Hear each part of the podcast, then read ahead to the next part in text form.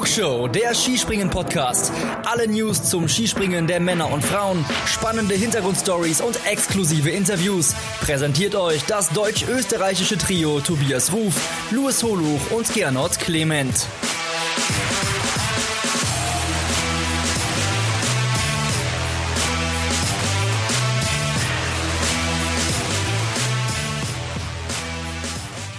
Das vorletzte Weltcup-Wochenende bei den Herren vor der WM in Oberstdorf liegt hinter uns und es gibt wieder viel zu besprechen und damit witam wir Flugshow Editia Zakopane 2.0. Herzlich willkommen in der Flugshow und äh, ja, ihr hört es schon, ich, Luis Holoch, mache heute die Anmoderation und ähm, ja, damit muss ich auch gleich die schlechte Nachricht zuerst äh, vorlegen.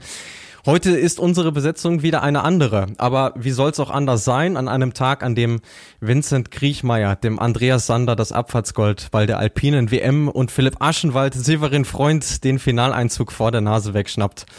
Ja, da müssen wir unseren geschätzten Kollegen Tobias Ruf leider Gottes entschuldigen denn der Tobi ist heute von einem Kollegen und natürlich war es ein Österreicher weggeschnappt worden und deswegen unpässlich. Trotzdem natürlich von dieser Stelle schöne Grüße an dich, Tobi, und auch an den lieben Kollegen Lukas, der das heutige Dilemma erst ausgelöst hat.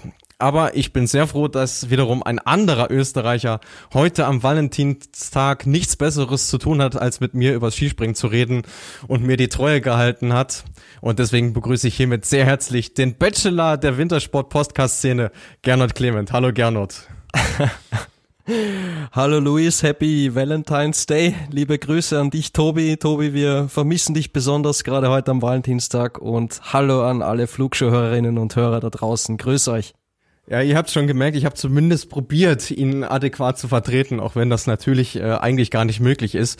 Warum das so ist, äh, dazu kommen wir später noch, aber natürlich, Gernot, wir haben ein ereignisreiches Wochenende in Zakopane hinter uns, deswegen erstmal die wichtigste Frage natürlich vorab, ähm, ja, wie hat's dir gefallen? Ja, Zakopane 2.0. Ich würde sagen, es war ein sportlich wieder sehr ereignisreiches Wochenende. Ähm, und wir haben jemanden, der mal wieder ganz oben gestanden ist mit Ryoyo Kobayashi, was mich persönlich sehr freut und was wir auch in der Flugshow prognostiziert haben, dass es so sein wird. Äh, von dem her, ja, würde ich sagen, war das schon einigermaßen überraschend, aber man hat es schon auch kommen sehen. Es ist ja schon interessant. Ich meine, die Situation, dass wir in einer Saison an einem Ort zweimal sind, die haben wir ja nicht so oft. Also anders als jetzt beispielsweise in der letzten Formel 1 Saison. Deswegen sind wir jetzt hier quasi beim Tatra Grand Prix, könnte man fast sagen.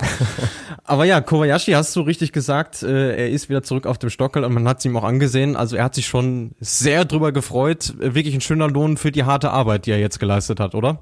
Absolut, das ist äh, hoch verdient und wir haben ja auch in den letzten Wochen immer wieder gesagt, er ist langsam wieder reif fürs Podium und dass es dann gestern gleich für den ersten Platz reicht.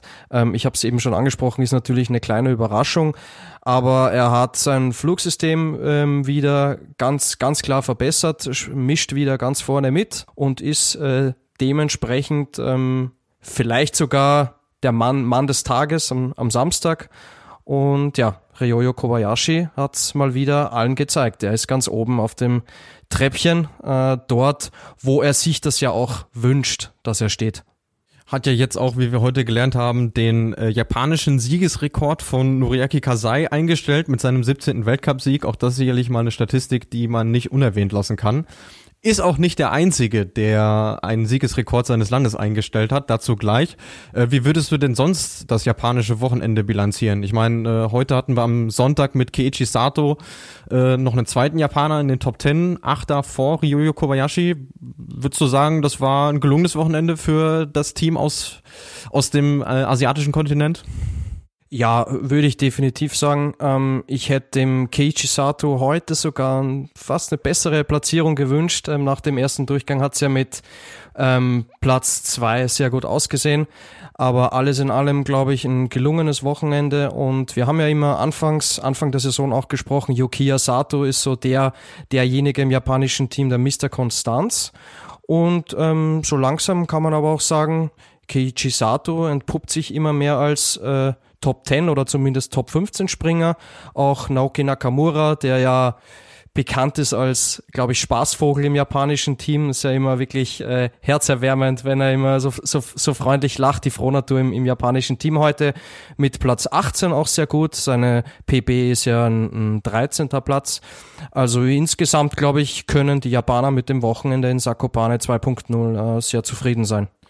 Ist ja auch ein schöner Fingerzeig in, in Richtung Weltmeisterschaft, die Absolut. Ja jetzt in nicht mal zwei Wochen ansteht. Das muss man definitiv an der Stelle mal festhalten. Also Team Japan vielleicht im Teamspringen durchaus ein Kandidat, der ums Podest äh, mitsprechen kann dann auch.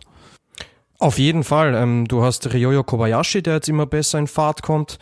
Ähm, Yukiya Sato sowieso die ganze Saison über immer für einen Top-10-Platz gut war. Keiichi Sato wird immer besser.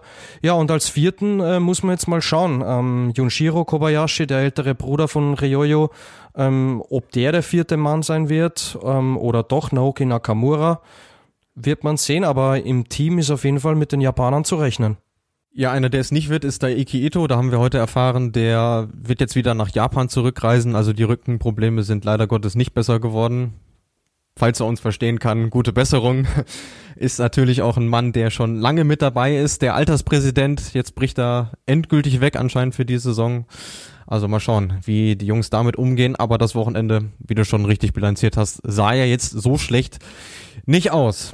Ähm, und damit kommen wir dann zur zweiten Nation, wo es einen neuen Siegesrekord gab, nämlich, ja, wie könnte es anders sein? Norwegen. Halvor Egner Granerüth hat das Springen am Sonntag gewonnen, durchaus knapp vor Angela Nischek aus Slowenien, aber äh, man muss ja ehrlich sein, auch wir, die jetzt Woche für Woche über dieses Geschehen berichten, ja, uns gehen so langsam die, die Vokabeln allmählich aus. Was fällt dir jetzt noch zu Halvor Egner Granerüth ein? Ja, mir fällt vor allem ein, dass wir beide im Vorgespräch ähm, drüber gesprochen haben, ob man vielleicht sagen kann, Granerüth hat den Sakopane-Fluch besiegt. Ähm, er war ja mit Platz 23, war ja sein schlechtestes Saisonergebnis bislang, ähm, wenn man überhaupt von dem Fluch sprechen kann. Ähm, ja, bei dem Mann gehen uns wirklich Woche für Woche jetzt auch schon die die äh, Superlativen aus. Gestern haben wir auch gesagt, okay, es lief nicht ganz rund mit dem siebten Platz am Ende, aber heute wird er uns wieder eines Besseren belehren und das hat er auch getan. Jetzt mit seinem elften Weltcupsieg ähm, ist er Norwegens Rekord-Weltcupsieger, äh, ex equo mit Roa Löckelsøy. Da muss man aber auch bedenken, dass der Halvogner Graneröd diese Siege alle innerhalb einer Saison gefeiert hat. Also das eine Riesenleistung und ähm, nun ist auch davon auszugehen, dass er bald der alleinige Rekord-Weltcupsieger bei den Norwegern sein wird. Aber insgesamt muss man sagen, klar, Granerüth ist weiterhin der, der Man of the Season, der Mann der Saison. Aber was die mannschaftlich auch wieder geleistet haben, Louis, äh, wirklich unglaublich. Also wenn, wenn eine Mannschaft im Moment dominiert, dann ist das Hopland Slaget. Aber hundertprozentig. Und das drückt sich auch im Nationencup aus. Also da haben sie jetzt 603 Punkte Vorsprung bereits auf die Polen, die ja nun auch keine allzu schlechte Mannschaft sind, aber ja, man sieht's einfach, dass wenn du so einen Topspringer in deiner Mannschaft hast, der zieht die anderen halt eben mit. Und äh, das betraf an diesem Wochenende vor allem Marius Lindwig, der Dritter wurde am Samstag und noch einen dritten Platz gab's jetzt heute am Sonntag mit Robert Johansson und über den müssen wir gesondert nochmal sprechen, weil der kam an diesem Tag von Platz 20 und ist nur aufs Podest gehupft. Was hat er da denn angestellt? Ja, den Robert Johansson müssen wir auf jeden Fall herausheben. Ihm hat ja immer so ein bisschen dieses Motto angehaftet, ähm, er sei ein äh, Aufwindspringer, also er würde bei Rückenwindbedingungen nicht wirklich klarkommen. Du hast diese, diese These schon, schon vor einigen Wochen widerlegt und hast gesagt, Jungs, passt's mir auf den Robert Johansson auf, der hat sein System extrem stabilisiert und das hat er an dem Wochenende auf jeden Fall wieder, wieder eindrucksvoll bewiesen. Er hat im zweiten Durchgang schon ein bisschen bessere Bedingungen gehabt. Also wenn ich hier nochmal auf die Ergebnisliste schaue, 9,9 ähm, Pluspunkte, während andere an die 20 Pluspunkte beim, beim Wind hatten. Aber natürlich muss man die Gunst der Stunde auch mal nutzen. Und ähm, das hat er und das zeigt auch vor allem, also dass er quasi vom 20. auf den dritten Platz noch nach vorne gesprungen ist, zeigt ja, zeigt ja auch, wie knapp's im Endeffekt auch zuging an dem Wochenende. Ne? Also die Abstände waren ja, waren ja wirklich nicht groß. Aber das ist ja so interessant, finde ich, bei den Norwegern, weil ähm, wir sprechen so viel über Halvor nach Graneröd und das hat er auch verdient, aber eigentlich ähm, könntest du Johansson herausheben, wie wir es eben getan haben. Du könntest Marius Lindwig herausheben. Auch Johann Vorfang heute mit dem elften Platz ähm, finde ich ein sehr, sehr solides Ergebnis. Ähm, Daniel Andre Tande auf Platz 7, auch inzwischen ein absoluter Stammgast wieder in, in den Top 10. Also mannschaftlich total überragend, die Jungs. Ja, wird auch keine einfache Aufgabe für Alex Stöckel dann bei der WM äh, auszusieben, wer von den Jungs denn dann äh, sowohl in den Einzelkonkurrenzen als auch im Team und sogar im Mixed-Team dann antreten darf. Ja, man, man würde sich, glaube ich, äh, von norwegischer Seite wünschen, man hätte den, den Titelverteidiger und könnte fünf Einzelspringer stellen, aber ähm, das Recht hat ja der gute Stefan Horngacher beim DSV, über die wir auch gleich sprechen. Aber Luis, ähm, jetzt haben wir Ryoyo Kobayashi schon thematisiert der wieder auf dem obersten Treppchen gelandet ist, ist also wieder auf der Siegerstraße sozusagen. Die Norweger haben wir bespro besprochen und aber es gibt eine weitere Nation, die Woche für Woche jetzt ähm, besser in Fahrt kommt, wirklich super abliefert und das sind die Slowenen. Wie bewertest du das Wochenende Sakopane 2.0 der Slowenen, die Luis? Ja, wieder sehr gut. Kann man nicht, kann man nicht anders sagen. Also vor allem, wenn man es mit dem vergleicht, was wir Großteile der Saison über kritisiert haben. Und äh, natürlich muss man da wieder über Angela Nischek sprechen, der jetzt am Sonntag wieder mit Platz zwei aufs Podest gesprungen ist. Man würde es ihm allmählich wünschen, dass er endlich mal diesen kleinen Fluch des Nichtsiegens bricht, denn äh, das ist mittlerweile überfällig. Ähm, wir hatten das Thema ja auch schon bei den Damen, was das durchaus in der Birne auch an, auslösen kann. Aber der ist mittlerweile so cool und blendet das völlig aus und springt seinen Stiefel einfach runter.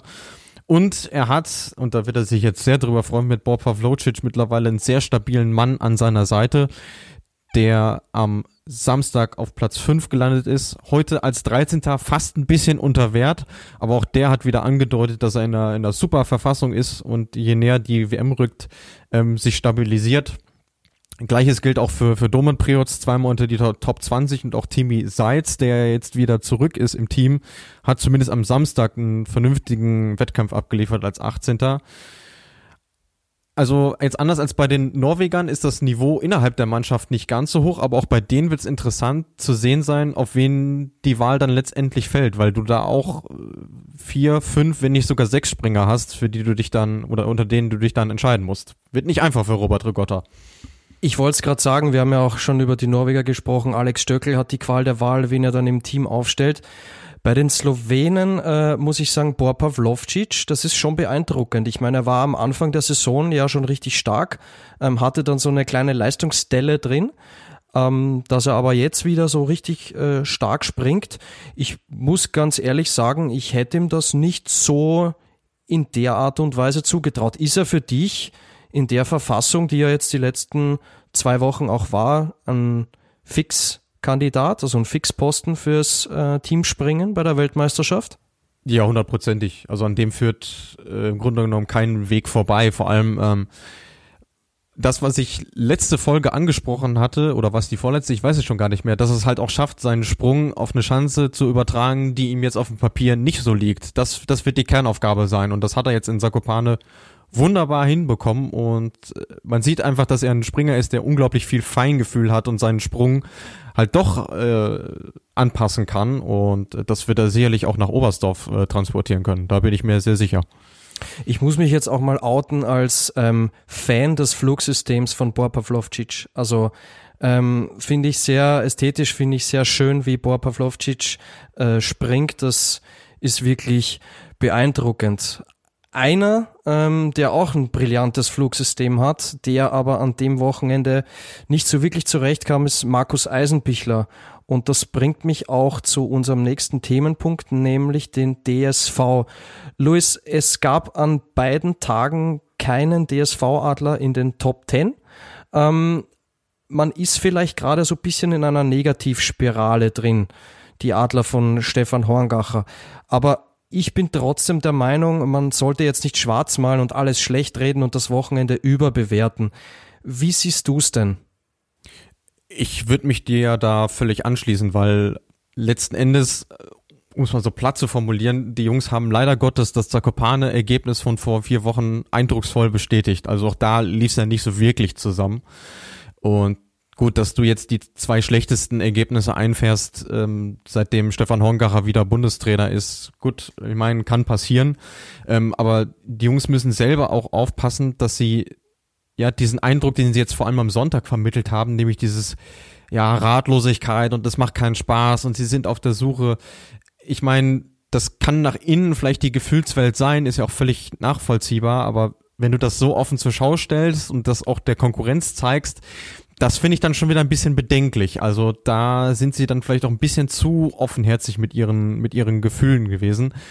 Wenngleich man sagen muss, also alles schlecht war jetzt auch nicht, äh, wie du schon, wie du schon richtig gesagt hast, aber es gibt einem schon kein gutes Gefühl. Aber äh, das Positive ist, Zakopane liegt jetzt endgültig hinter ihnen. Also das können sie, das können sie abhaken. Nächstes Wochenende geht's in Rüschnow auf einer Springerschanze weiter, wo es letztes Jahr sehr gut lief bei der Premiere und allein das äh, sollte doch äh, ja Auftrieb geben. Gehst du schon davon aus, dass der DSV in Rüschnow dann auch mit der Vollbesetzung antritt, also mit den besten Springen, weil wir ja schon gehört haben, dass der ÖSV höchstwahrscheinlich bei den Herren eine B-Mannschaft nach Rumänien schicken wird? Ja, das ist, das ist der Plan. Es äh, war von vornherein auch so gedacht. Also Stefan Hongacher hat das nach der Tournee schon gesagt, sie werden alle Stationen mitnehmen sicherlich nicht ganz blöd, wie sich jetzt herausstellt, weil es gibt ja noch das ein oder andere, was noch nicht ganz sicher ist im Saisonverlauf. Auch da wieder kleiner Cliffhanger für später. Ähm, aber ja, äh, da muss man vielleicht auch mal auf eine Sache zurückkommen, die wir auch sehr oft thematisiert hatten. Ähm, was ist denn jetzt mit so Leuten wie David Siegel oder Richard Freitag? Wann kommen die denn in die Weltcup-Mannschaft? Und das hatte der Bundestrainer vielleicht nicht gesagt, aber es schwingt automatisch mit, wenn man über dieses Thema spricht. Die Jungs mussten sich im Continental Cup über Leistung anbieten und das kam ganz einfach nix und deswegen ist die Mannschaft so, wie sie jetzt ist, unverändert und das wird sich jetzt auch vor Oberstdorf nicht mehr ändern. Mhm. Ähm, siehst du im deutschen Team, weil wir auch gerade bei den Slowenen über das Teamspringen schon gesprochen haben, äh, siehst du da als vierten Springer neben Geiger, Eisenbichler und Paschke, siehst du da im Moment Martin Hamann einen Schritt vor Konstantin Schmid? Oder kann man das noch nicht abschätzen? Also ich sag mal, was die reinen Leistungen angeht, ist Hamann schon vor ihm, ja. Aber wir haben auch bei der Skiflug-WM in Planica gesehen, das muss nicht unbedingt was heißen. Also der Stefan Hongacher beruft sich dann auch gerne mal äh, auf das zurück, was in vergangenen Tagen geleistet wurden. Und was man auch dazu sagen muss, ähm, auch Severin Freund hatte dieses Jahr in Teamspringen schon seine Einsätze. Ähm, der ist für mich an diesem Wochenende etwas zu schlecht weggekommen. Ja, also die Sprünge waren nicht so schlecht, wie es seine Ergebnisse sagen. Ähm, er hat halt vielleicht auch nicht das nötige Quäntchen Glück.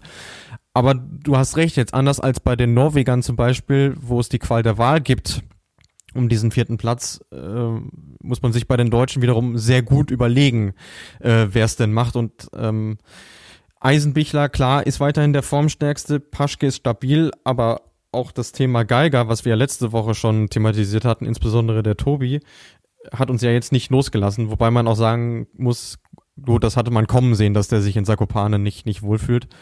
Und Geiger kannst du auf seiner Heimschanze eigentlich nicht draußen lassen. Deswegen gebe ich dir recht, auch der wird gesetzt sein. Und dann muss man sich gut überlegen, ähm, in den teaminternen Ausscheidungen, äh, wen man denn letzten Endes ranlässt, weil, ähm, also was klar ist, die werden alle die Möglichkeit bekommen, sich im Training vorzustellen. Und dann muss knallhart das Leistungsprinzip gelten, ganz einfach. Ja, vor allem bei Karl Geiger, wir erinnern uns zurück, ähm, als er da vor der Vierschanzentournee mit Corona zu kämpfen hatte, dann kam er zurück und, zurück und hat auf seiner Heimschanze dann das Springen gewonnen. Also da sollte man auf jeden Fall nicht, nicht alles schlecht reden. Luis, nicht alles schlecht reden sollten wir auch nicht beim ÖSV, vor allem an, an dem Wochenende. Stefan Kraft hat auf jeden Fall mit Platz 10 und Platz 5 mal wieder, ich sag mal, aufhorchen lassen. Ähm, für mich auf jeden Fall ein Schritt in die richtige Richtung das Wochenende bei den österreichischen Adlern. Teilst du da meinen Eindruck? Ja, würde ich schon sagen. Also grundsätzlich ist die Tendenz jetzt anders als beim deutschen Team schon, schon eine positive. Also die stabilisieren sich. Ähm, auch ein Daniel Huber, wäre sicherlich nicht nur mit einem Podest, äh, mit einem Podestplatz, sag ich schon, ja, mit einem Top Ten Platz äh, von der Schanze gegangen, wenn er am Samstag nicht disqualifiziert äh, worden wäre. Ähm, und der Rest, ja gut, ich meine, äh, Philipp Aschenwald hatte vor der Saison zwar gesagt, er möchte ein Siegspringer werden. Ich sag mal, ganz aufgegangen ist es jetzt nicht, aber es ist auch nicht schlecht. Von daher äh, würde ich mir aus österreichischer Sicht äh, keine Sorgen machen, was das angeht. Also ich habe mir auch aufgeschrieben, bei Philipp Aschenwald geht die Tendenz auch nach oben. Er hat ja heute äh, noch 15 Plätze gut gemacht. Am Ende steht da auch ein 15. Platz. Ähm, Michi Heiböck hat immer wieder Probleme mit dem linken Ski ist mir, ist mir aufgefallen, der geht ihm immer ein bisschen weg. Ähm, Jan Hörl hat jetzt aufgrund von Knieproblemen heute leider nicht teilnehmen können. Wir erinnern uns zurück an Bischofshofen, wo er sich dann am Knie verletzt hat. Also da muss man abwarten, wie sich das die nächsten Wochen so entwickelt. Was man beim ÖSV auf jeden Fall noch erwähnen kann an dem Wochenende ist Ulrich Wohlgenannt. Ähm, da haben wir auch eine Hörerfrage bekommen von Marius Schuster, der uns gefragt hat, ähm, wie so unser Eindruck ist von Ulrich Wohlgenannt. Und ich kann nur sagen, Marius, der Eindruck ist sehr positiv. Ähm, also selbst wenn du nach vier Kontinentalcup-Siegen äh, zurück in den Weltcup kommst, ist es auf jeden Fall nicht selbstverständlich, dass du zweimal in den Punkterängen bist. Das hat Ulrich wohlgenannt geschafft und er hat sich ja durch die COC-Springen auch diesen Platz verdient. Also mein Eindruck an dem Wochenende war, war sehr positiv. Er hat jetzt in beiden Wettkämpfen äh, nicht ganz so ideal hingebracht, vor allem in meinem zweiten Durchgang hat er ein bisschen zu kämpfen. Aber Luis, ich würde sagen, der Gesamteindruck von Ulrich Wohlgenannt an dem Wochenende ist schon ein sehr positiver. Ja, absolut. Vor allem diese, diese Freude und diese Lockerheit, die er ausgestrahlt hat. Also ähm, auch da ein totaler Kontrast zu manch anderem, der da wirklich sehr verbissen auch unterwegs war. Also da auch nochmal Grüße an die deutschen Skispringer. Vielleicht äh, hätte eine Prise wohlgenannt den Deutschen wohl bekommen, äh, um das schlechte Wortspiel noch runterzubringen. ich finde auch bei, bei, bei Ulrich Wohlgenannt hat man auch gemerkt, zum Beispiel gestern, natürlich hat er gestern den zweiten Durchgang verhaut, aber der war jetzt nicht stinksauer oder sauer auf sich selbst, sondern ähm, klar, hat sich bisschen äh, auf den Kopf geklopft und ähm, war aber trotzdem noch ein Lächeln zu sehen. Ähm, ich glaube, da ist es auch einfach das Wichtigste, dass man so einen Sprung einfach schnell abhakt und nicht allzu lang sauer auf sich selbst ist. Dann äh, kommen wir noch zum, äh, zum Heimteam in Zakopane, die Polen. Da hat es gestern im ersten Springen ein absolutes Novum gegeben.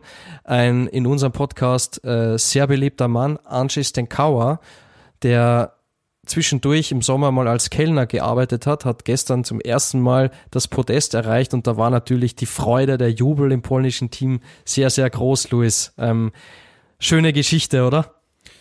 Ja, da merkt man auch, das haben ihm alle wirklich vom, vom Herzen gegönnt und es haben wir wirklich nur 0,3 Punkte gefehlt, dass der äh, Tellerwäscher dann zum Weltcupsieger geworden wäre. Das wäre natürlich eine noch größere Geschichte gewesen.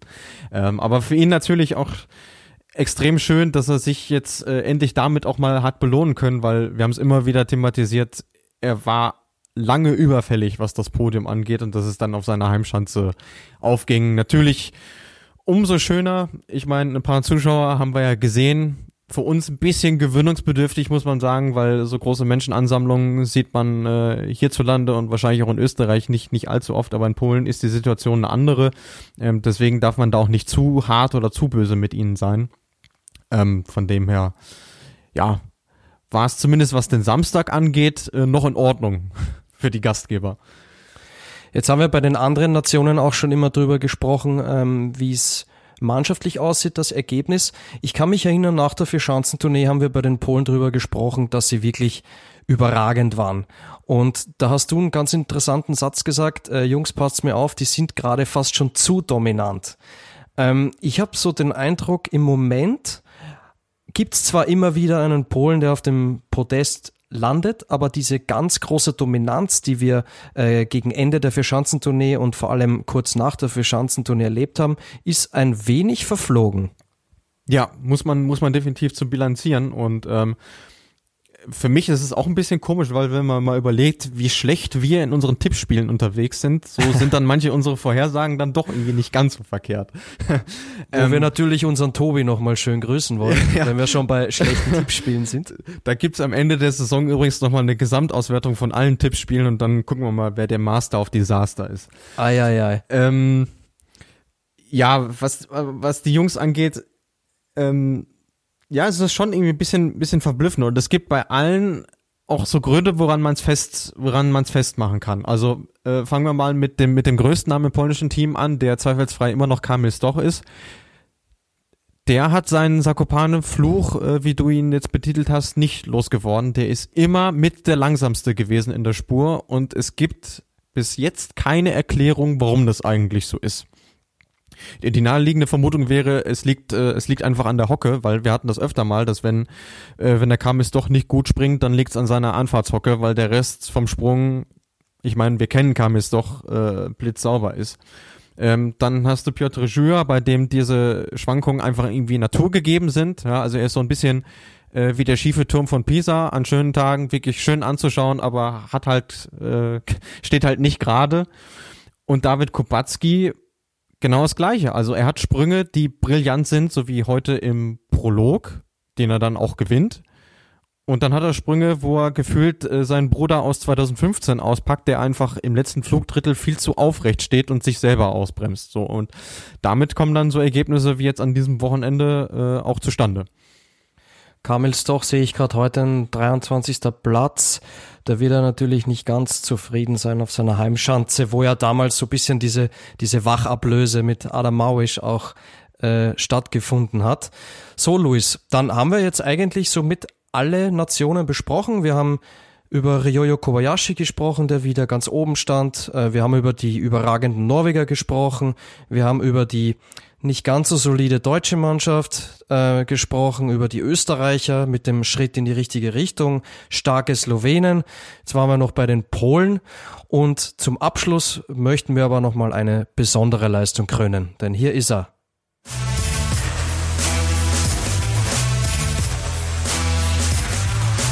Die Flugshow präsentiert den Adler des Wochenendes. Ja, auf diesen Moment warten natürlich alle Flugshow-Hörer und jetzt ist er auch endlich da. Und ja, wir hatten schon Wochenenden, wo es uns tatsächlich leichter gefallen ist, weil sofort Kandidaten oder Kandidatinnen auf der Hand lagen.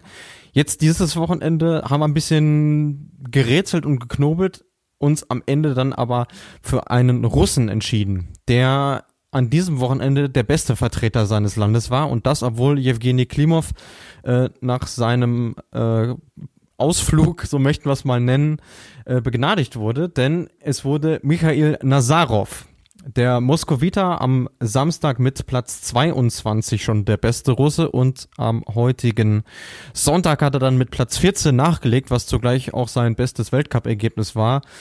Und ja, wie schon gesagt, es ist jetzt vielleicht kein Knaller, aber auf jeden Fall verdient. Und ich meine, wenn sich sonst keiner anbietet, dann nehmen wir halt eben ihn. ja, und vor allem ähm, müssen wir auf jeden Fall uns noch in Erinnerung rufen nochmal, dass wir beim Adler der Woche mehr oder weniger über die Helden aus der zweiten Reihe sprechen wollen, weil über die Graneröds, Stochs, Johanssons reden wir ja sowieso Deswegen würde ich sagen, Mikhail Nascharov hat sich diesen Titel mehr als verdient. Genau, und äh, zu Jewgeni Klimov äh, möchte ich gerne noch eine Sache nachlegen, denn äh, wir hatten ihn ja in letzter Folge thematisiert, da ging es um die Suspendierung und ähm, da hat mich dann eine Privatnachricht erreicht von unserer Hörerin äh, Bärbel, ähm, die ist tatsächlich sehr fit, was das Russische angeht und hat sich, hat sich im Nachhinein noch so ein bisschen schlau gemacht. Und ähm, es war wohl so, dass Jewgeni Klimov nicht äh, an einem Trainingslager in Tschaikowski teilgenommen hat und deshalb suspendiert wurde. Und ähm, zuvor war der Verband auch nicht so ganz zufrieden mit seinen Leistungen und hat ihm dann gesagt, okay, du springst jetzt erstmal im COC und musst dort unter die besten sechs kommen, um ja quasi wieder begnadigt zu werden. Ähm, und er ist dann komischerweise nicht aufgetaucht äh, weder in, äh, in Willingen noch in, in, in Klingenthal jetzt danach. Ähm, Also anscheinend hat er dann äh, in der Zwischenzeit dann auch äh, irgendwie in Planica trainiert, also hat sich gar nicht dann auch großartig lange in, in Russland aufgehalten, nachdem er da diesen russischen Pokal gesprungen ist. Ähm, aber ja, das ist das, äh, was wir erfahren haben. Heute in der ARD hieß es äh, interessanterweise noch, er habe sich auch ab und an nicht an Corona-Regeln gehalten. Also am Ende ja, war es dann irgendwie so ein, so ein Mix, aber äh, man hofft jetzt, dass der Denkzettel quasi seine Wirkung auch erfüllt. Das noch dazu. Interessante Einblicke auf jeden Fall, aber wir sind froh, dass Evgeny Klimov wieder zurück ist im Weltcup. Er hat ja auch schon mal gewonnen. Luis, eine Frage noch von mir. Ähm, wie fandest du das, ähm, dass man manchmal so eine, ja, ich nenne es mal seltsame Vogelperspektive gesehen hat, ähm, wo man natürlich ein atemberaubendes Bild gesehen hat, aber eigentlich weder den Springer noch so richtig konnte man den Sprung analysieren. Ähm, wie, wie hast du das wahrgenommen? Ja, ich meine, das ist im Netz viel gefeiert worden, aber irgendwie erkenne ich mich darin nicht wieder, muss ich zugeben, weil ich bin ich bin dafür, dass man möglichst wenige Kamerapositionen gerade während des laufenden Durchgangs ähm, benutzt. Und ich meine, wir wissen auch aus früheren Zeiten, ähm, Grüße an RTL an der Stelle, äh, dass das die Zuschauer gerne mal verwirrt und von der Fraktion bin ich offensichtlich einer. Also ich habe fast schon mal ein Problem damit, wenn auch nur diese Einstellung von vorne gezeigt wird. Also wo frontal auf die Schanze quasi drauf gefilmt wird. Ähm, auch da ist schon schwierig, was zu erkennen. Und es macht es ja unmöglich, äh, die Sprünge irgendwie zu analysieren ich habe da nichts gegen, wenn man das mal einstreut, so, so als, als Beauty-Shot, wie man das ja so schön nennt.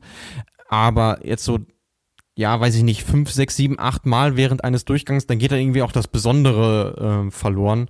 Und dementsprechend äh, bin ich da kein Fan davon. Wie geht's dir damit? Ja, vor allen Dingen muss man dazu sagen, man kann ja nicht so richtig den Sprung analysieren, weil man sieht weder, ist er zu früh, ist er zu spät. Ähm, man ist so meilenweit entfernt vom Springer in dieser Perspektive, dass man eigentlich nichts analysieren kann. Und wenn man nicht wüsste, wer als nächstes kommt oder wenn man die Springer nicht anhand der Anzüge oder was auch immer unterscheiden kann, dann weiß man gar nicht so richtig, äh, wer springt. Also ich bin, ich bin äh, 100% deiner Meinung, ich bin kein Fan von dieser Perspektive. Ähm, es ist zwar schön anzuschauen ähm, und es mag auch wirklich ein cooles Stilmittel sein bei irgendwelchen äh, Stunt-Videos oder was auch immer, aber im Skisprungsport, wo man wirklich den Sprung sehen will, wo man sehen will, äh, wie ein Springer vom Schanzentisch wegkommt, ähm, wie schnell sich sein System schließt und so weiter da brauche ich diese Perspektive ganz einfach nicht. Deswegen, ähm, ja, danke übrigens an Nils, äh, der uns diese Frage auch geschickt hat. Ähm, ja, ich bin kein großer Fan davon. Ja, zumal es ja auch nichts ganz Neues ist, äh, was uns da verkauft wird. Also ähm, wenn man sich in den sozialen Netzwerken äh, bewegt und manchem Springer so folgt, da sieht man relativ häufig diese ähm, diese Bilder. Also ähm, Johann André Vorfang zum Beispiel fällt mir da jetzt äh, ad hoc ein, der der das gerne mal hat, ähm, oder sein Kollege äh, Jonas Slot-Sandell, der wirklich so ein so ein kleiner Experte mittlerweile ist, ähm, was diese äh, Drone-Shots äh, angeht. Aber wie du schon sagst, es ist vom Sprung sehr weit weg ähm, und ein Twitter-Post, den ich da gesehen habe, der auch sehr viel Zuspruch äh, bekam, ähm, meinte dann irgendwie so, ja, das würde neue Zuschauer anlocken. Also klar, wenn du dich jetzt nicht im Detail mit dem Sport beschäftigen möchtest, dann sicherlich, aber ich meine, so viel erkennen tut man ja dann auch nicht. Und das ist für mich das größte Problem. Ja, man, man muss vielleicht unterscheiden zwischen den äh, Konsumenten. Wir schauen Woche für Woche Skispringen und ähm, wir betrachten das Ganze aus der Perspektive, natürlich sind wir Fans irgendwo, aber wir sind auch Journal Journalisten. Ähm, wir betrachten das aus der journalistischen Perspektive. Die, nennen wir es mal, für Schanzentournee-Zuschauer, die vier bis fünfmal im Jahr Skispringen gucken und die kein großes Interesse daran haben, ähm, die Sprünge wirklich zu bewerten oder keine Unterschiede erkennen bei den Sprüngen. Für die kann es natürlich super sein. Ähm, das will ich an der Stelle einfach, einfach nur, nur kurz sagen. Es gibt sicher Leute, die das gut finden. Aber für uns als Journalisten, die das Ganze bewerten und analysieren, für uns äh, bringt das ganz einfach keinen Mehrwert, weil, wie ich schon gesagt habe, ähm, das ist meilenweit von uns entfernt, der Springer. Wir sehen nicht, springt er zu früh ab, zu spät ab. Also ähm, genau, das soll an der Stelle auf jeden Fall noch gesagt sein. Ähm, schauen wir mal, was noch in, in Zukunft für, für Perspektiven auf uns zukommen. Gut, dann würde ich sagen, Haken dran, Sakopane 2.0. Und im zweiten Teil unserer heutigen Ausgabe wollen wir uns vielen, vielen Hörerfragen widmen. Wir haben auch eine sehr negative News, die es diese Woche gab, ähm, die wir ausführlich besprechen wollen. Und wir sind gleich wieder zurück nach einer kleinen Pause.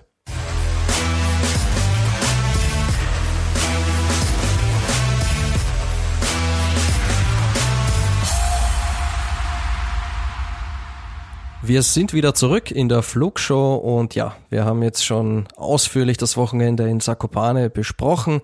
Jetzt äh, widmen wir uns den zahlreichen Hörerfragen, aber zuallererst müssen wir nochmal was ganz anderes ansprechen, nämlich etwas, das dem Louis, dem Tobi und mir extrem am Herzen liegt.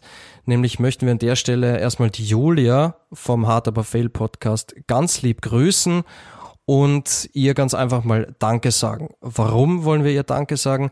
Nämlich weil die liebe Julia ähm, in einer Fachzeitschrift eine Rezension zu unserem Podcast geschrieben hat. In einer Fachzeitschrift für einen sehr, sehr großen Tech-Riesen. Ähm, den Namen wollen wir hier nicht nennen, weil wir wollen ja keine Werbung machen. Jedenfalls ähm, hat die Julia eine sehr, sehr nette Rezension über unseren Podcast geschrieben. Liebe Grüße auch nochmal an Julia und vor allem an, an Tobi, der ja heute hier schmerzlich vermisst wird. Der Tobi wird in dieser Rezension genannt als der Anmoderationskönig, äh, ja, wo, wo selbst ein Tom Bartels ins Staunen gerät. Ähm, diese Nachricht hat uns vor einigen Tagen erreicht. Julia, vielen, vielen Dank äh, für die Rezension und ja, sehr, sehr schöne Geschichte, Luis. Ja, ich habe mich riesig gefreut, als das, als das kam. Also die Julia hat uns im Vorhinein äh, schon verraten, ähm, dass sie ja das Bedürfnis hat, ähm, diese kleine Rubrik, Rubrik uns zu widmen. Das allein ist ja schon mal großartig, aber auch den Text, äh, den sie dazu geschrieben hat, das äh, hat mich wirklich sehr gefreut, ist, ist eine schöne Anerkennung für das äh, kleine Projekt, was wir jetzt hier auf die, auf die Beine gestellt haben. Von daher auch äh, von meiner Seite aus vielen lieben Dank. Und ähm, äh, das Coole ist ja, äh, wie man das unter Podcast-Kollegen äh, so macht, man supportet sich äh, gegenseitig und deswegen äh, wollen wir an dieser Stelle auch den Podcast von der Julia äh, nochmal erwähnen. Das ist der Hart aber Fail Podcast. Also schaut da auch gerne äh, mal vorbei in eurem Podcatcher ähm, oder auch auf Instagram. Die Julia und ihre Kollegin sind da sehr aktiv. Äh, Hört's da unbedingt mal rein, denn ähm, die sprechen über das Thema Scheitern und das ist was, was uns alle betrifft, was völlig menschlich ist.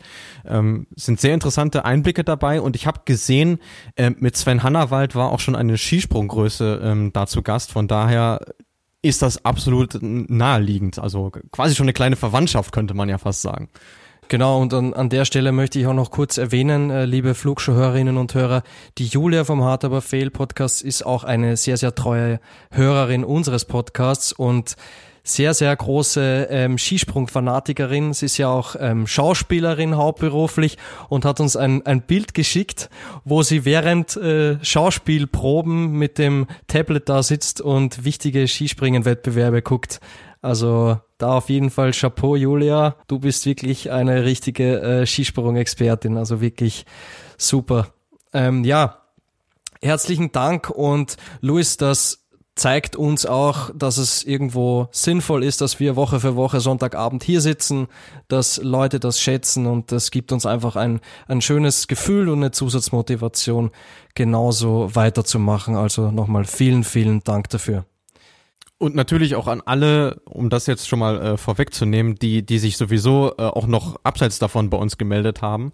Ähm, also es ist kein Zufall, dass wir diese Folge jetzt so zweiteilen, denn ihr habt uns unglaublich viel, viele Sachen äh, zugeschickt und genau äh, darum werden wir uns dann jetzt in diesem zweiten Block kümmern und das macht natürlich Spaß, wenn, wenn ihr auch mitgestalten könnt und genau das war auch das Ziel, äh, weshalb wir gesagt haben, okay, wir versuchen sehr aktiv in den Social Media zu sein und vor allem dieses Fragetool, was wir Woche für Woche auf Instagram schalten, wird von euch super angenommen.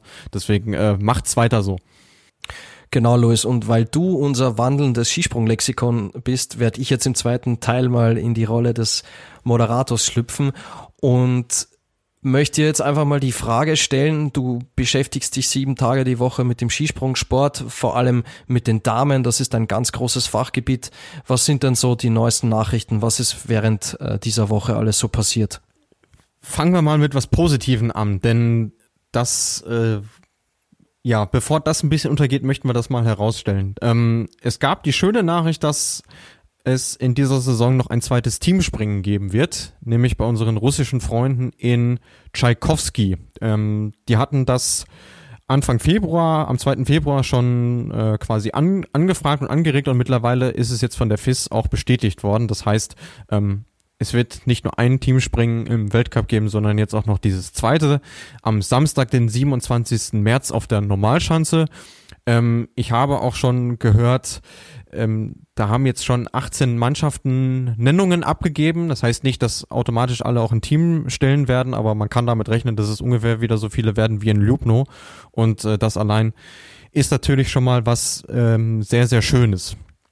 Ähm, dann, wer sich fragt, weil wir das letzte Woche auch ausführlich thematisiert haben, was ist nun mit Eirin Maria Quandal? Wie geht's ihr?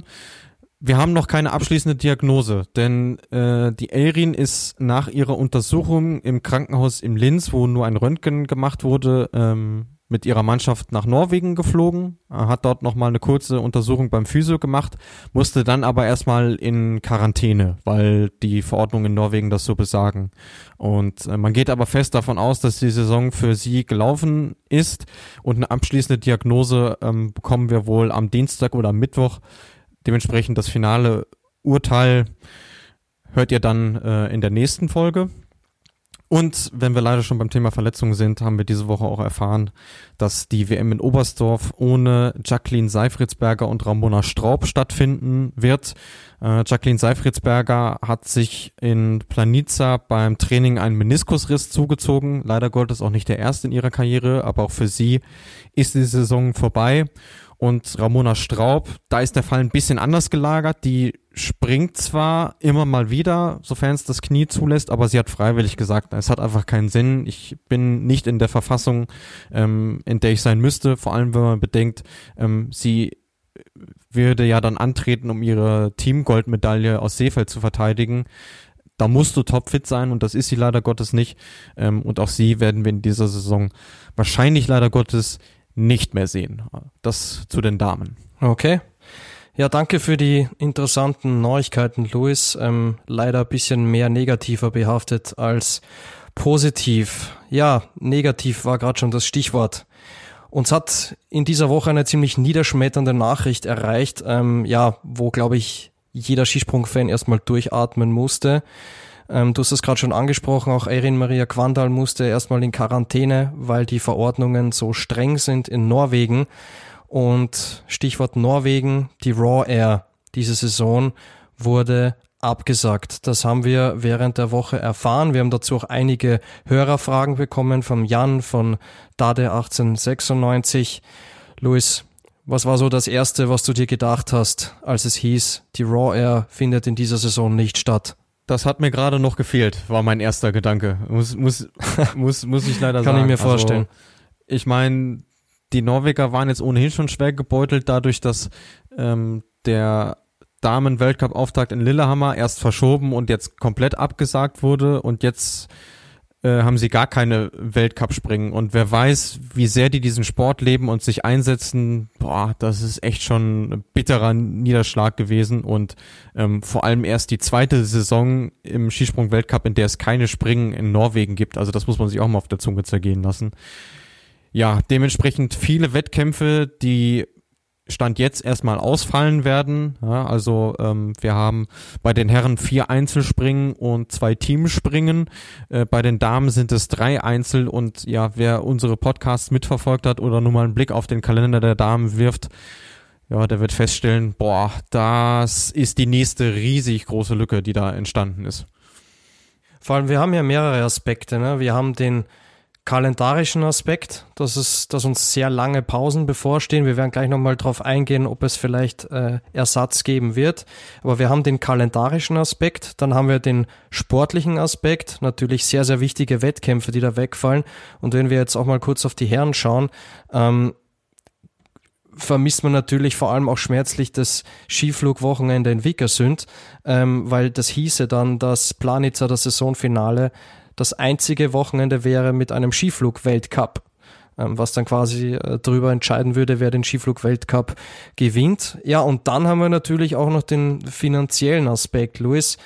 Die Raw Air ist extrem lukrativ. Ich schaue hier gerade nochmal auf meinen Schmierzettel, was ich mir hier aufgeschrieben habe.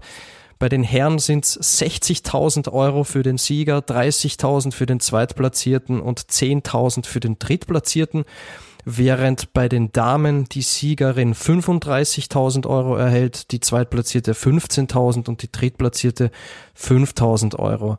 Ähm, wir wissen, Skispringen ist global gesehen eine Randsportart ähm, und umso wichtiger ist es, dass man sich auch durch starke Leistungen ähm, was verdienen kann.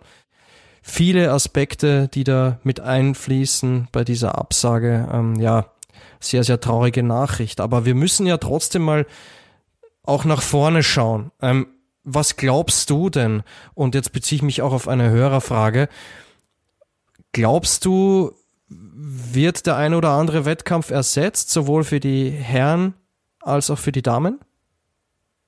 Also wird Ersatz, kann man Ersatz finden, glaubst du? Also, dass man den finden kann, ja, daran glaube ich. Ähm, das, das war ja im Prinzip der, der große Vorteil, den die FIS ähm, sich durch diese Regelung, die sie getroffen hat, dass die Wettkämpfe eben spätestens 30 Tage vor Toreschluss abgesagt werden müssen, ähm, offen gehalten haben. Also wir sprechen bei den Herren von äh, maximal vier Einzelspringen, die ersetzt werden.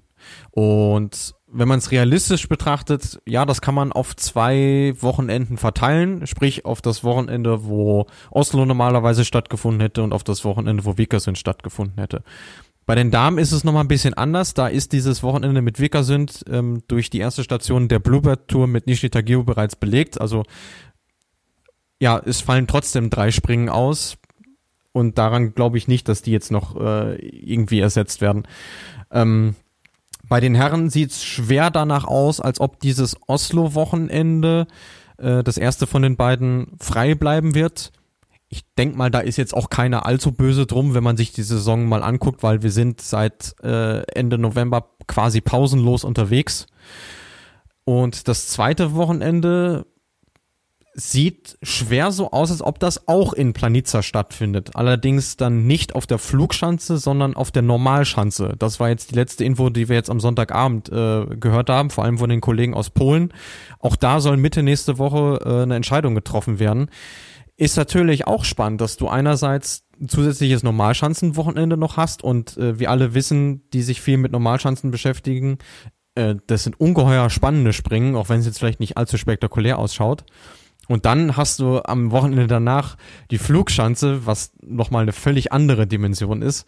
Also ja, es hätte schon seinen Reiz, wenn das tatsächlich stattfinden würde. Und vor allem bei den Slowenen ist es ja nicht anders als bei den Norwegern. Auch die brennen natürlich für den Sport. Und bei denen muss man sagen, die haben durch diese Skiflug-WM, auch das haben wir ja schon, schon skizziert, echt herbe finanzielle Erlust, Verluste auch erleiden müssen und haben trotzdem riesigen Aufwand äh, dafür gemacht. Und genau das werden sie beim Weltcup-Finale auch machen. Von daher, wenn das klappt, wäre echt cool. Da müsste man denen aber mal äh, irgendwie, weiß ich nicht, äh, einen Präsentkorb vorbeischicken oder so. aber man könnte jetzt so salopp sagen, Österreich hat mit Ramser und Hinzenbach zwei äh, Weltcups für die Damen organisiert. Klingenthal ist eingesprungen fürs, für das Sapporo-Wochenende und Sakopane ist eingesprungen für das Wochenende in Beijing, die Olympia-Generalprobe. Was heißen würde, Slowenien, it's your turn, oder? Da die Norweger ja nichts mehr organisieren dürfen, was man ihnen auch nicht verübeln kann, ist es tatsächlich so, ja. Ähm, Wäre, wäre eigentlich logisch, ja. Jetzt, wo du es so sagst, fällt es mir wie Schuppen von den Augen, ja. Hast recht. Wo, wobei ich dazu sagen muss, Luis, ähm, ich würde mir schon äh, noch ein Skifliegen, ein zusätzliches wünschen, äh, statt dem Vikersund-Wochenende. Ich weiß nicht, ob man eventuell in Oberstdorf auf der Heini-Klopfer Flugschanze keine Option? Keine Option, nein. Ähm, man muss sich überlegen, wenn du wenn du schon nicht, nicht in, der, in der Lage bist, noch einen zusätzlichen Weltcup auf irgendwelchen Großschanzen auszurichten, kannst du die Flugschanze eigentlich gleich dreimal knicken, weil die muss ja nochmal gesondert präpariert werden. vor allem Oberstdorf hat eine WM, die auch finanziell ja schon ein bisschen ins Kontor schlagen wird. Dementsprechend, ähm, ja. Also die, die erste Option, die mir dann so eingefallen ist, noch bevor das alles thematisiert wurde, was wir jetzt hatten, war, ähm, dass nochmal ein Wettkampf in, in Planica dazu genommen wird, weil das hatten wir, äh, wann war's? 2017, glaube ich. 2017 ja, ich hätte jetzt auch gesagt 2016 oder 2017. 2016 oder 2017, als in Titisee Neustadt ein Wettkampf ausgefallen ist, den man nochmal kurz äh, in, in Planica nachgeholt hat, dann am, am Donnerstag, das weiß ich noch, das war ein sehr langer Tag dann äh, an der Schanze äh, da war ich auch vor Ort. Das äh, hätte ich auch charmant gefunden. Vor allem, wie du sagst, ähm, es sind dann nur zwei Skifliegen und eines davon ist das Finale der besten 30, was ja eigentlich auch keine Chancengleichheit ist, weil es gibt Springer, die vielleicht nicht unter den besten 30 stehen zu dem Zeitpunkt, aber äh, trotzdem irgendwie vielleicht eine Chance auf einen Skiflug-Weltcup-Sieg äh, hätten und wenn die dann nicht dabei sein dürfen, ist jetzt auch nicht schwer, aber wenn man mal, äh, nicht fair, aber wenn man mal überlegt, über was wir hier diskutieren, dann ist das in Skisprungverhältnissen immer noch ein Luxusproblem. Ja, absolut. Ja, es bleibt spannend und wir hoffen natürlich, dass äh, der eine oder andere Wettkampf ersetzt wird. Ähm, die Flugshow ist der Meinung, Slowenien ist an der Reihe. Gremmer. Wir werden schauen, wir werden schauen, äh, was, was passiert. Und uns hat noch eine interessante Hörerfrage erreicht, äh, vor allem auch in, in Bezug auf Halvor Graneröd, der jetzt seinen elften Sieg gefeiert hat und mit, zusammen mit Roar Löckel so jetzt ex equo norwegischer Rekordsieger ist im Weltcup. Der Finn hat uns die Frage gestellt, wer denn unserer Meinung nach die Top drei Saisons waren aus individueller Sicht. Also sprich, welcher Springer hat, ist für uns ähm, schwer zu formulieren. Welcher Springer hat individuell die beste, überragendste Saison abgeliefert. So. So ist es richtig, denke ich. Er hat, ja, er hat ja nach einer Top 3 gefragt. Wollen wir dann abwechselnd machen? Du einen, ich einen? Ja, wobei ich dazu sagen muss, ähm, dass meine Wahl jetzt nicht unbedingt eine Wertigkeit hat. Also ich finde alle drei Saisons überragend. Dito, ja. Geht mir genauso. Okay, gut, dann, dann, dann machen wir es abwechselnd. Dann beginnst du, Luis.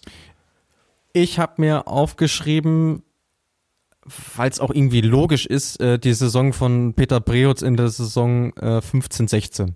Ähm, er hat da diesen Rekord aufgestellt mit 15 Weltcupsiegen innerhalb einer Saison.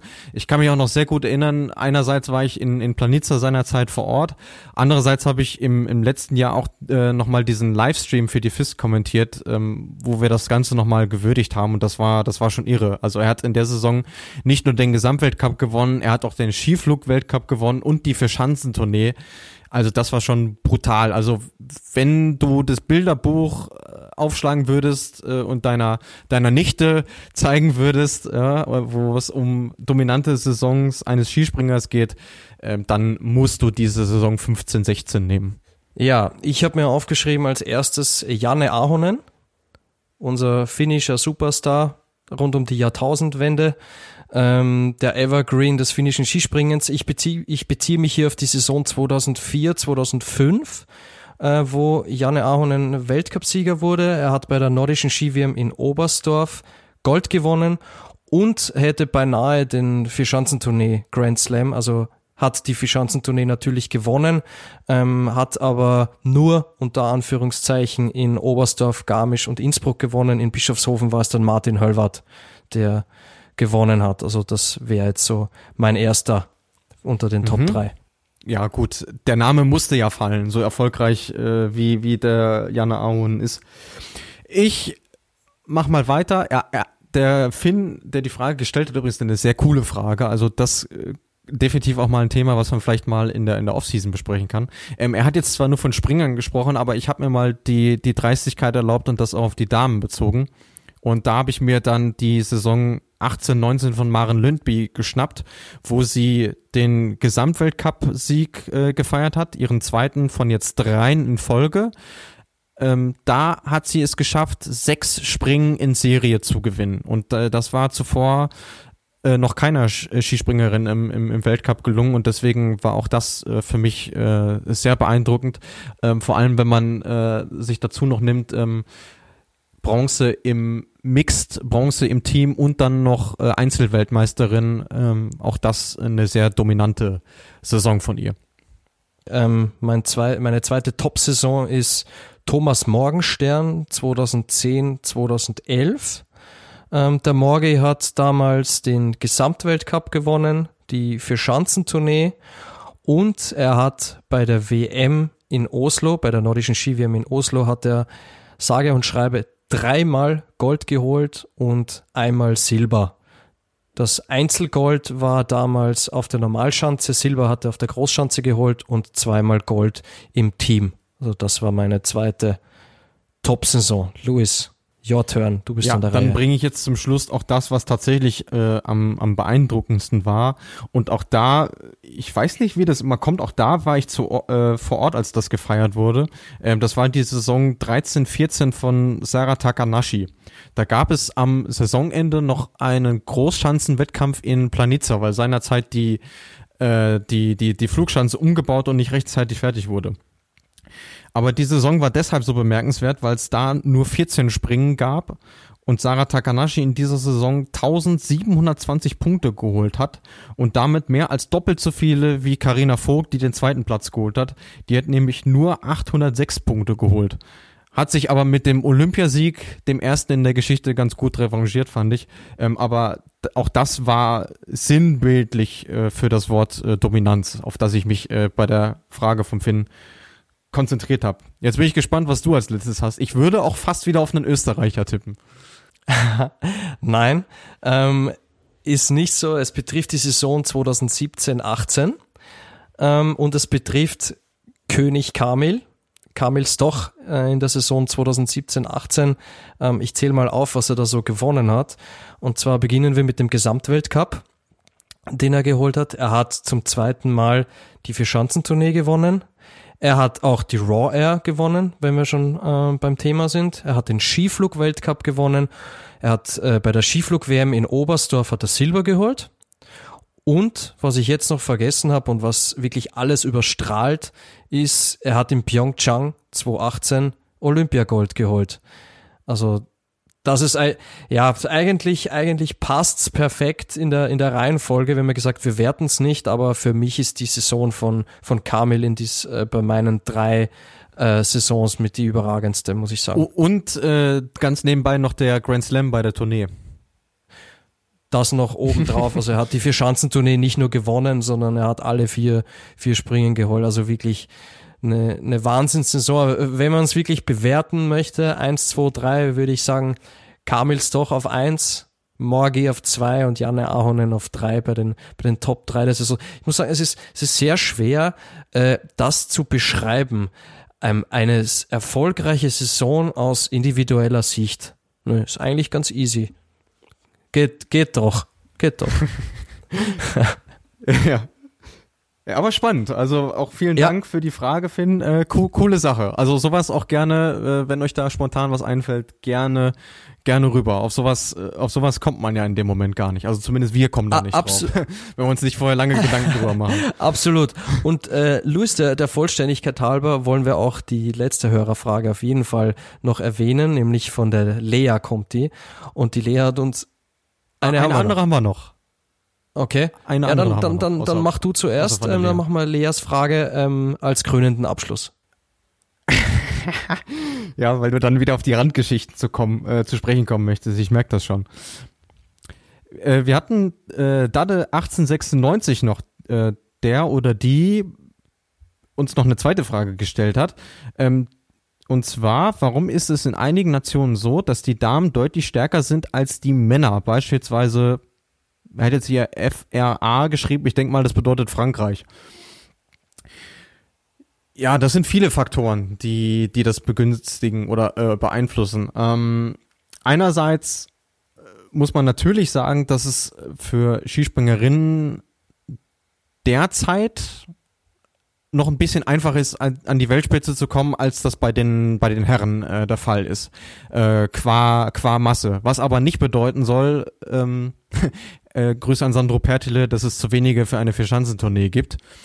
Ähm, aber ja, es ist ganz einfach so. Wenn man, wenn man sich die Statistiken anschaut, wie viele männliche Skispringer und wie viele weibliche Skispringer es gibt, hast du da eben noch einen, noch einen gewissen Gap. Ähm, und man sieht es auch beispielsweise bei der, bei der Junioren-WM, aber da gibt es eine Tendenz dazu, dass es doch immer ein bisschen schwieriger wird. Dann hast du natürlich auch ähm, bei den Damen nochmal eine andere äh, Nationenvielfalt per se schon. Also es gibt bei den Damen Nationen, die im Weltcup mitspringen, die es bei den Herren nicht gibt.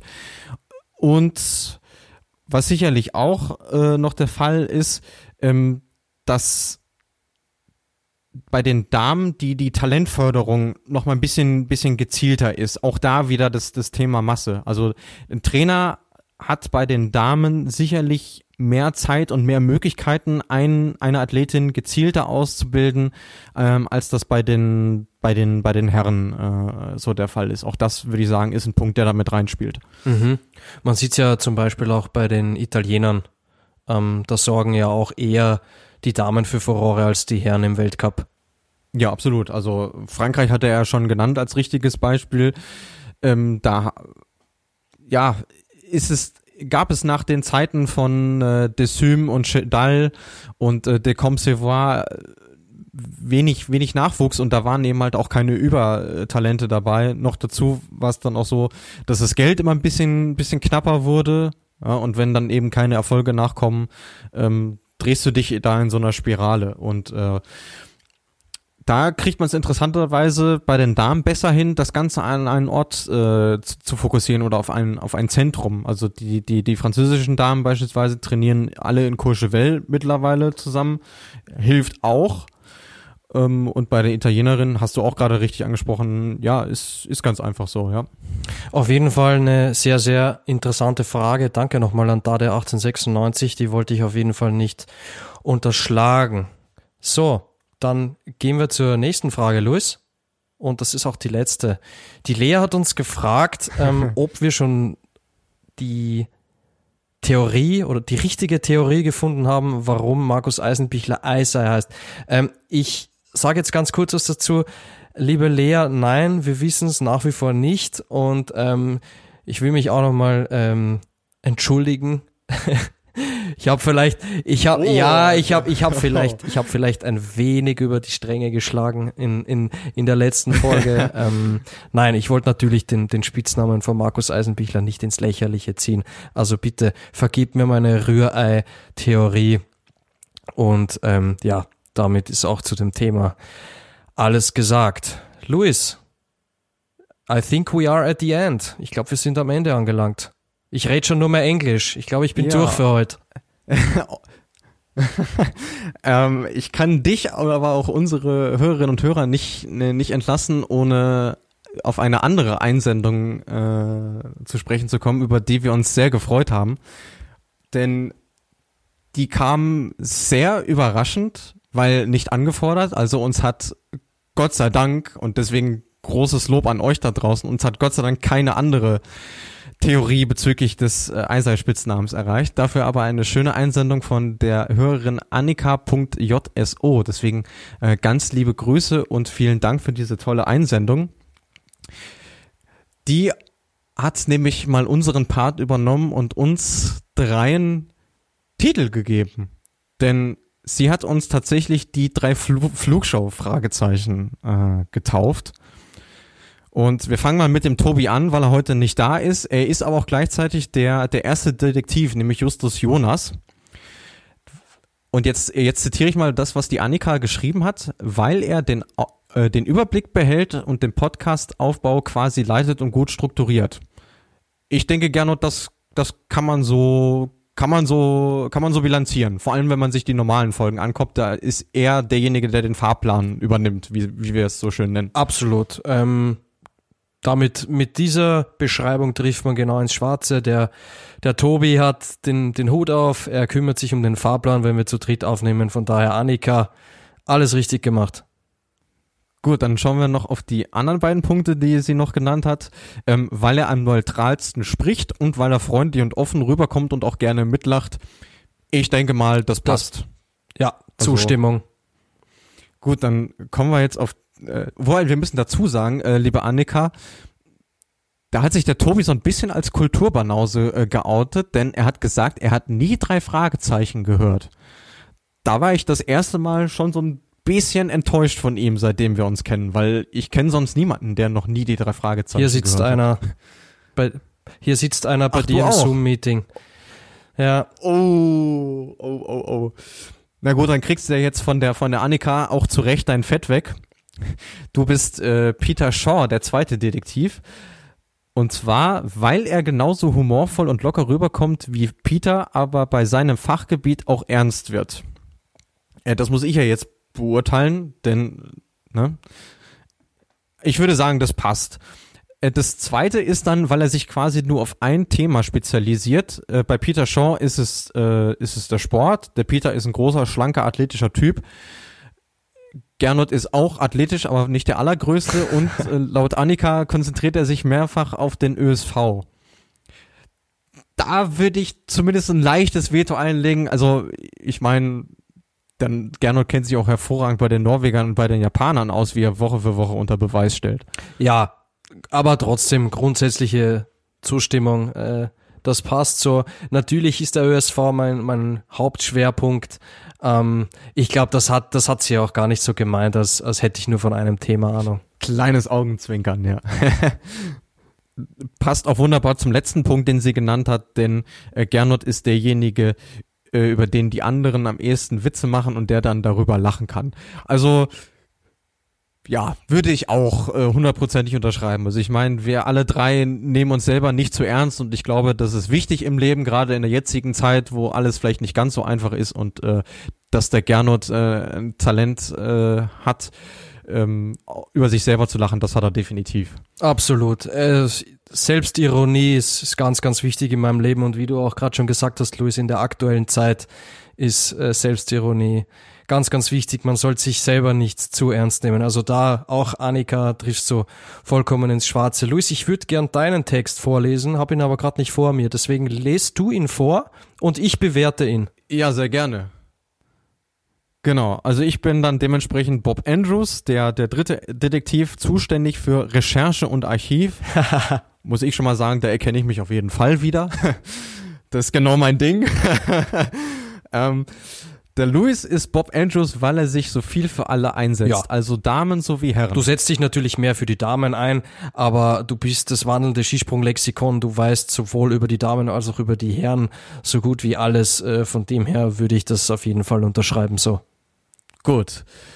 Dann haben wir als zweiten Punkt und ja, auch da würde ich mich durchaus wiedererkennen, weil er die rechte Hand von Tobi ist und quasi übernimmt, wenn er nicht da ist. Ja, absolute Zustimmung. Und last but not least, weil er aufgeschlossen und informativ, aber auch humorvoll spricht. Ja, und da, da muss ich dir auf jeden Fall auch mal ein Lob aussprechen, Luis. Ähm, das finde ich auch an dir sehr klasse. Ähm, boah, dass ich dich hier mal on air live lobe, hätte ich, hätte ich auch nicht gedacht. Das ist jetzt, ist jetzt meine, meine Liebes, meine Podcast-Liebeserklärung an Und, und, das am Valentinstag. Gernot. Ah, Wahnsinn. Que romantico. Nein, äh, was ich dir auf jeden Fall mal sagen muss, ähm, bei deinen messerscharfen Analysen ähm, kommt aber trotzdem auch immer wieder eine witzige Formulierung, ein witziger Spruch dazwischen ähm, und da merkt man einfach, dass bei dir, genauso wie beim Tobi und bei mir, einfach der nötige Humor äh, vorhanden ist und dass man sich selbst nicht so ernst nimmt. Also ja, auch absolute Zustimmung. Super. Ich denke, das größte Kompliment geht derweil an Annika raus, denn sie hat mit allem, was sie da geschrieben hat, den sprichwörtlichen Nagel sowas von auf den Kopf getroffen. Deswegen äh, vielen lieben Dank dafür. Und für diejenigen, die jetzt meinen, ach, die Burschen haben sich ja jetzt hier doch sehr viel gefeiert. Also Leute, wenn ihr uns so viel Honig ums Maul schmiert, dann äh, essen wir den natürlich auch on air. Das ist doch einfach so. Wer würde das denn nicht machen? auch das wieder mit einem kleinen Augenzwinkern. Genau so ist es. Auf jeden Fall vielen Dank, Annika. Ähm, ich muss jetzt auch langsam beginnen, äh, die drei Fragezeichen zu lesen. Ich muss dazu sagen, ich als Österreicher habe mich als Kind eher mit Tom Turbo und der Knickerbocker-Bande beschäftigt. Äh, weiß nicht, ob das dir ein Begriff ist, Luis? Höre ich gerade zum allerersten Mal, muss ich Ja. zugeben. Ich, ich würde jetzt mal behaupten, dass die Knickerbocker-Bande das österreichische Pendant zu den drei Fragezeichen sind. Ähm, Kann es aber nicht genau sagen, auf jeden Fall. Ich dachte immer, Ich das wäre TKKG. TKKG ist mir kein Begriff. Okay. Guck mal, so so so haben wir auch äh, on air noch nie aneinander vorbeigeredet. Aber ist ja auch Wahnsinn. mal schön. ist, ist ist auf jeden Fall schön. Ähm, es, da war jetzt viel drin in den letzten Minuten. Äh, unter anderem eine, eine Liebeserklärung an an Valentinstag. Was was gibt's Schöneres? Auf jeden Fall vielen vielen Dank, Annika. Sehr sehr interessant und ich sage mal so, du triffst damit total ins Schwarze. Vielen Dank. Ja, und ich glaube, jetzt sind wir tatsächlich mit unserem Latein in dieser Sendung am Ende. Also ich kann nur sagen, hat großen Spaß gemacht, auch wenn der Tobi freilich nicht da war, aber ich glaube, wir haben es ganz gut geschafft, ihn ja würdevoll und anständig zu vertreten und es war auf jeden Fall nicht minder lustig im Vergleich zu sonst. Was würdest du sagen, Gernot? Ja, hat mit dir großen Spaß gemacht. Ich würde sagen, wir beide sind ähm, würdig in die Bresche gesprungen. Ähm, war, war sehr spaßig ähm, und das zeigt ja auch wieder, warum sich lohnt, sich jeden Sonntagabend hier hinzusetzen, das Zoom-Meeting zu starten und über Skispringen zu quatschen. Nee, hat sehr viel Spaß gemacht, Luis. Und ja, dann würde ich sagen, wir machen einen Haken dran. Ähm, wir haben nächste Woche noch Rüschner vor uns, vielleicht noch die eine oder andere Überraschung, aber wir wollen da jetzt noch nicht zu viel vorwegnehmen. Schauen wir mal. Genau. Ansonsten bleibt nur noch der obligatorische Hinweis, was ihr mittlerweile immer besser macht, ist, äh, dass ihr uns zu bombardiert mit Nachrichten, mit Fragen in unseren äh, Social Media Kanälen auf Facebook, auf Twitter und auch auf Instagram, da insbesondere. Also, äh, wenn euch was äh, am Herzen liegt, ihr eine lustige Idee habt oder eine Frage oder so, meldet euch gerne bei uns. Und äh, ja, so langsam muss man ja der Tatsache ins Auge blicken. So allzu lang geht die Saison nicht mehr. Dementsprechend muss man sich dann auch überlegen, Mensch, was macht man denn im Sommer? Wir haben schon ein paar Ideen gesammelt in der Zwischenzeit. Äh, wenn euch noch was einfällt, auch da gerne melden. Und jetzt soll es das aber wirklich gewesen sein. Aber natürlich darf am Ende eines nicht fehlen. Und das ist unser berühmt-berüchtigtes Abschlussmotto. Und da kann es nur einen geben, der das jetzt übernimmt. Gernot, it's your turn. Ja, liebe Flugshow-Hörerinnen und Hörer, wir hoffen natürlich, euch hat die Sendung genauso viel Spaß gemacht wie uns die Aufnahme. Kommt's gut in die Woche, fliegt soweit es geht und tschüss.